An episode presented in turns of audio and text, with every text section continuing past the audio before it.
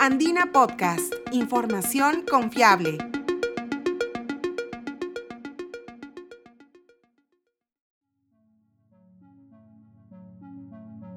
Bienvenidos, soy Ítalo Vergara, periodista de la agencia de noticias Andina.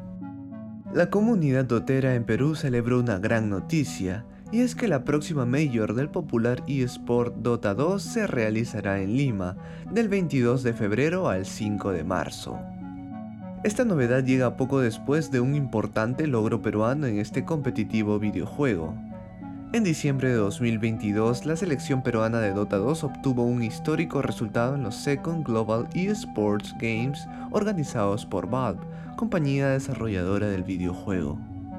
El evento se llevó a cabo en Turquía y los cinco peruanos miembros del equipo se alzaron con el primer lugar y la medalla de oro, tras vencer a la selección de Turquía por 2 a 0. En este episodio de Andina Podcast conoceremos un poco más sobre lo que significó este triunfo y repasaremos las novedades del próximo evento de Dota 2 a desarrollarse en el Perú.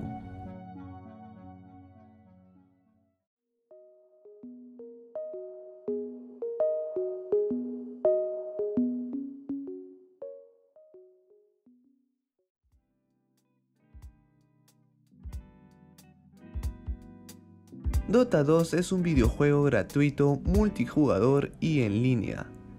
En él se enfrentan 5 vs 5 jugadores en una partida en donde la estrategia y la gestión de recursos de los personajes o héroes es vital para ganar. Desde su lanzamiento ha gozado de gran popularidad, sobre todo en Perú. En el torneo más importante del juego a nivel mundial, The International, clasificaron dos equipos peruanos para 2022, con otros jugadores locales integrando equipos de nacionalidades mixtas. Así, los jugadores peruanos quedaron en el top 6 del mundo. Un nuevo logro de Perú en este juego se registró en diciembre de 2022, cuando la selección peruana de Dota 2 alcanzó el primer puesto en los Second Global eSports Games. Hugo Bejar, head coach del equipo peruano, comenta un poco más sobre la experiencia. Para mí una experiencia súper positiva porque dentro del poco tiempo y de, la poca preparación que pudimos tener justamente por este tema, se hizo lo mejor que se pudo y los, eh, los resultados fueron positivos. En cuanto al tema del roster que pudimos juntar para, para hacer este equipo llamado Team Perú, es muy complicado para nosotros, pues en el ámbito del Dota existe el DPC, que es la Dota Pro Circuit, y todo esto está organizado por Valve. Entonces el tiempo de los jugadores es muy, muy escaso y muy limitado debido a que todos se rigen a, este, a estos horarios en todo el año. Entonces fue muy difícil encontrar un equipo con el mejor eh, nivel posible, pero al final se pudo pudimos encontrar al menos escasos eh, momentos, pero sí tiempo valioso para entrenar. Y cuando llegamos allá al evento fue todo súper bien, la organización de primera, a la altura de, de, estos eventos organizados por Valve como si fuera una major, ¿no? Creo que toda la experiencia fue positiva de aprendizaje y también creo que más que nada me quedo con el, con el que se pudo hacerlo mejor en un tiempo que fue bastante complicado para nosotros.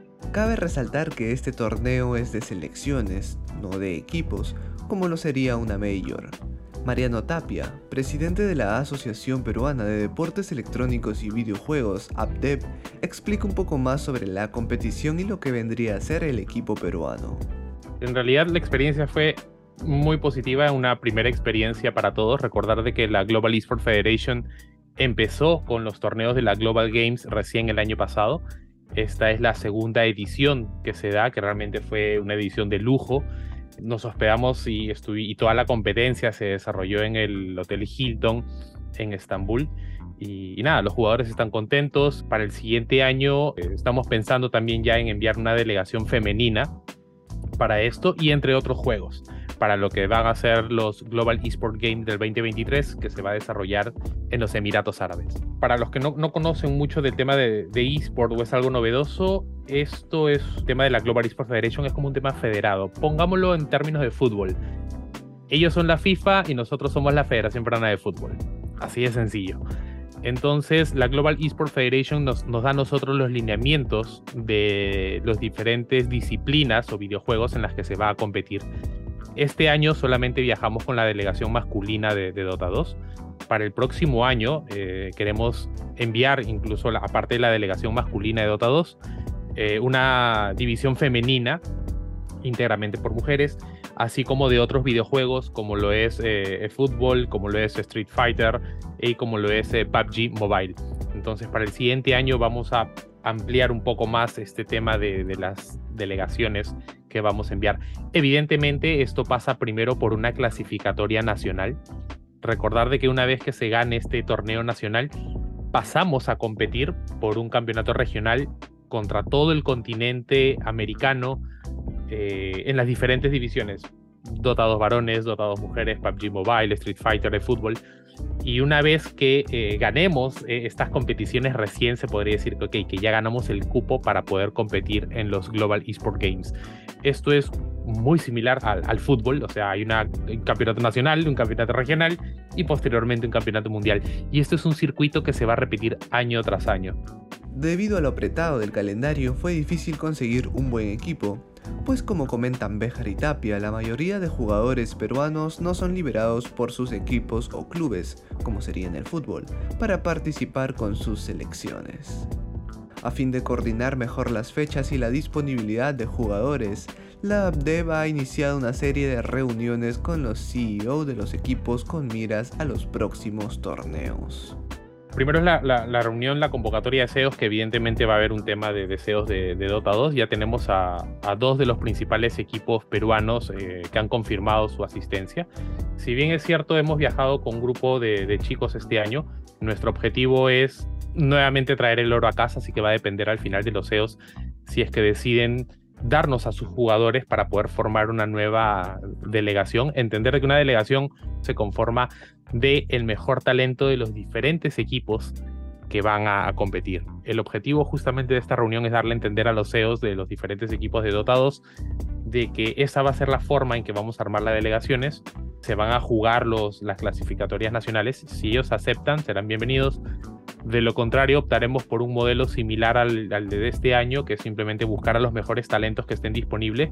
Eh, personalmente me gustaría viajar con el mismo, si es que los muchachos están disponibles, con el mismo equipo con el que eh, viajamos este año. Y, y, nada, básicamente eso es lo que los planes que tenemos para tanto para los Juegos Panamericanos como para Emiratos Árabes. Precisamente en 2023 un hito histórico tendrá lugar en los Juegos Panamericanos de Santiago de Chile pues por primera vez se incluirá dentro de las competencias olímpicas a los deportes electrónicos con juegos como eFootball, antes PES, Street Fighter y Dota 2. De hecho, los atletas de deportes electrónicos tendrán la oportunidad de marchar con los atletas olímpicos de deportes tradicionales en la ceremonia de inauguración y convivir con ellos en la Villa Panamericana. Además obtendrán medallas de oro, plata y bronce, aunque estas no serán contadas dentro del medallero olímpico oficial. Tenemos una gran particularidad para este 2023, eh, que en Santiago de Chile en el mes de octubre se van a estar desarrollando los Juegos Panamericanos y la Global Esport Federation ha tenido a bien organizar la primera competición oficial dentro de un torneo de circuito olímpico, la primera, la primera competición de eSport, eh, donde nosotros también vamos a estar participando, vamos a buscar la clasificatoria y que viajar eh, con todas estas delegaciones. Bueno, los juegos van a ser eh, hasta el momento Dota 2 nuevamente, Street Fighter y eFootball nosotros vamos a tener el sábado 21 de enero la primera reunión con los CEOs de los diferentes equipos de Dota 2, este Street Fighter, de fútbol, etcétera, etcétera, donde vamos a comentar justamente de las condiciones de, competencia. Dentro de las condiciones está efectivamente de que los jugadores que lleguen a ganar o que lleguen a, ¿cómo se llama?, a obtener el título en el clasificatorio nacional tengan la disponibilidad de tiempo tanto para la clasificación regional como para, si es que se gana, el viaje a, Emiratos Árabes. Y evidentemente sus documentos en regla, DNI vigente, pasaporte vigente. Afortunadamente no se requiere visa para, para este país. Igual para Estambul no, no se requería visa, entonces eso es algo bastante positivo que nos agiliza muchos trámites y aminora mucho el, gasto de los propios jugadores. Después de esta reunión, de esta primera convocatoria de enero, eh, más o menos por abril, mayo, vamos a tener una segunda reunión ya para jugadores y en junio, julio aproximadamente se deben estar desarrollando los clasificatorios nacionales. Eh, en octubre, a mediados de octubre, son los Juegos Panamericanos, donde las delegaciones de eSport van a marchar junto con la delegación de Perú de deportes tradicionales. Del mismo modo, los atletas de eSport van a estar conviviendo en la Villa Panamericana, donde van a estar absolutamente todos los atletas de, toda América. Entonces va a ser algo realmente muy emotivo, muy precioso. Es algo que los esports venían buscando desde hace muchísimo tiempo y gracias a la Global Esports Federation este, esto se ha, se ha logrado, se ha conseguido. Van a haber medallas de oro, de plata y de bronce para las diferentes disciplinas de eSport, pero lo más rico es que los atletas de, de eSport van a poder eh, convivir, van a poder este, vivir lo que vive un, atleta de deporte eh, tradicional. Cabe resaltar que en Perú tenemos excelentes atletas y esperamos realmente que muchos de ellos lleguen a alcanzar el oro.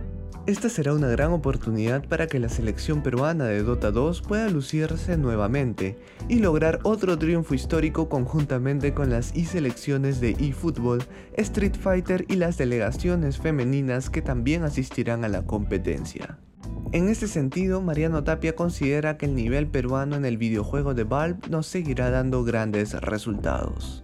El Perú se destaca por ser la cuna del Dota sudamericano. Eh, hay grandes rivales en, Argentina, en Brasil, pero definitivamente Perú es quien más este, ha destacado y seguirá destacando en esta disciplina. Por este motivo no es casualidad que la compañía desarrolladora Valve haya decidido que la próxima Major se lleve a cabo en Lima entre finales de febrero y principios de marzo. Cabe resaltar que una Major son los torneos previos al Mundial de Dota, llamado The International. En estas Major compiten equipos de todo el mundo, en lo que vendrían a ser como las ligas de clubes en el fútbol, es decir, la Champions o la Copa Libertadores. Normalmente se organizan tres Major por año y otorgan jugosos premios que rondan el medio millón de dólares.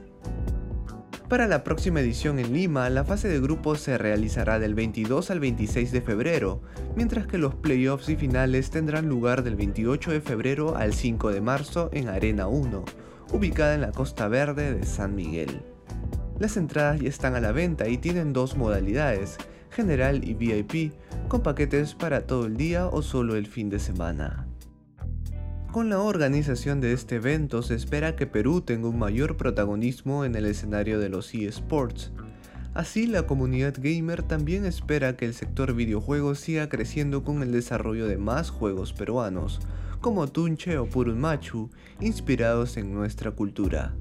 Puedes conocer más sobre ellos en nuestra sección de podcast.